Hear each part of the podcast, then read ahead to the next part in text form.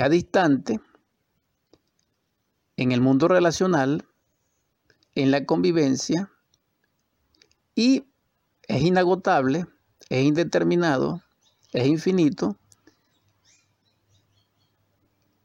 la cantidad sucesiva y progresiva de impresiones que recibimos, tanto externas como internas.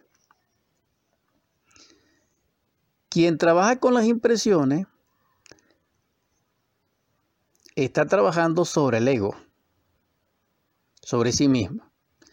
Pero para trabajar sobre las impresiones hay que desacondicionar la conciencia que se encuentra condicionada en los intereses de la vida en primer lugar. Después que esa esencia ha sido desacondicionada de los intereses del mundo y es entrada a través de la voluntad, a través de la autodeterminación, a través de la ayuda de nuestro, de nuestro Dios Padre Madre, especialmente en el aspecto madre, fundamentados en la oración, en la meditación, en la devoción y en la tendencia irrevocable de nuestra voluntad y propósito e interés de despertar la conciencia,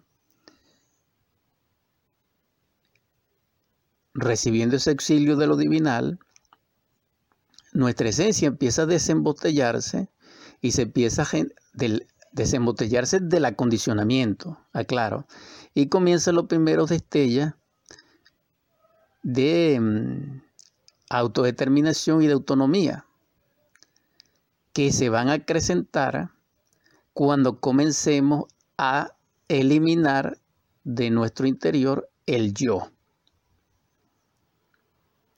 Es decir, y esto es exacto e insustituible, si no eliminamos, si no disolvemos, si no aniquilamos un yo, no se libera ningún nivel en ningún porcentaje de conciencia. Al no liberarse la conciencia embotellada en el ego, no podemos iluminar, fortalecer, despertar la conciencia que ha sido desacondicionada de los intereses de la vida que ya mencionamos. Cuando logramos, después de haber desacondicionado la conciencia, eliminar un yo, sí Acontece entonces el inicio del trabajo sobre sí mismo correctamente en el sentido y dirección de que nuestra conciencia firmemente y establecida despierta, se emancipa y dirige nuestra propia vida. En ese estado vamos formando el centro de grava permanente, también vamos formando nuestra luna psicológica, también estamos formando o dándole configuración primaria a lo que va a ser el alma o el traje del alma. Todo esto no está aislado de la iniciación, es decir, de la ciencia del probismo. Aquí aparece entonces el drama cósmico, la vivencia directamente en carne y sangre, en lo personal e íntimo del Evangelio dentro de nosotros. Entonces somos cristianos verdaderos, somos gnósticos verdaderos y somos aspirantes a la luz verdaderamente. Cuando ya la conciencia desacondicionada y desembotellada del ego en sus primeros porcentajes, ella comienza entonces a través del ser y la conexión con la divinidad dentro de nosotros, es decir, queda establecida una relación esencia padre-madre o, esencia divino Elohim.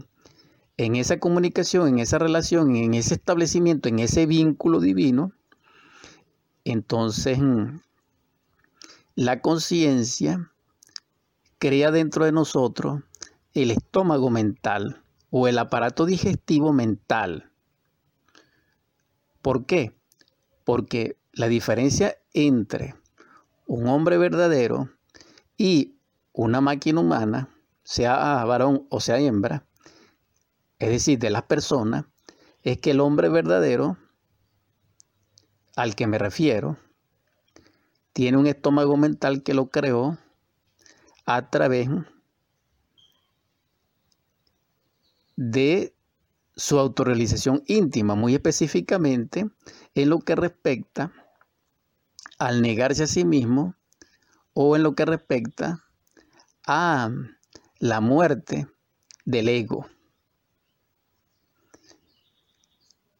Las personas no tienen ese estómago mental, nosotros no tenemos ese estómago mental y por eso no solamente tenemos un ego fortalecido y desproporcionado, sino que cada día creamos más yoe. Por eso somos una máquina humana creadores de yoe.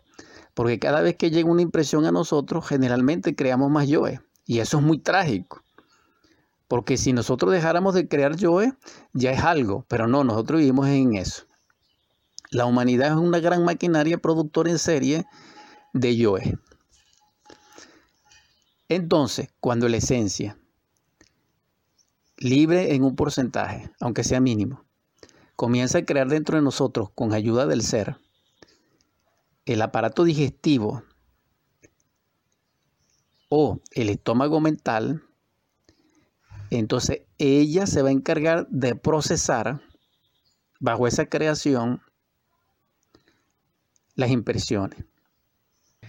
Cuando la conciencia se encarga de nuestro proceso psicobiológico, psíquicos, volitivos, etc., es decir, de nuestra propia vida íntegramente, las impresiones las recibe ella en forma inmediata y directa. Al recibirla,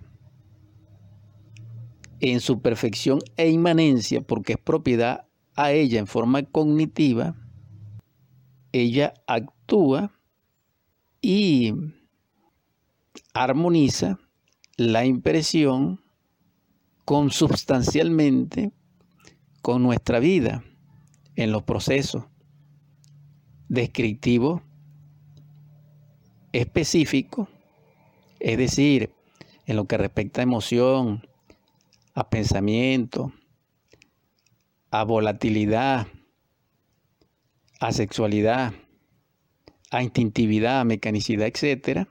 Cuando digo mecanicidad estoy hablando de los centros nerviosos. Y allí no produce ninguna acción al ego.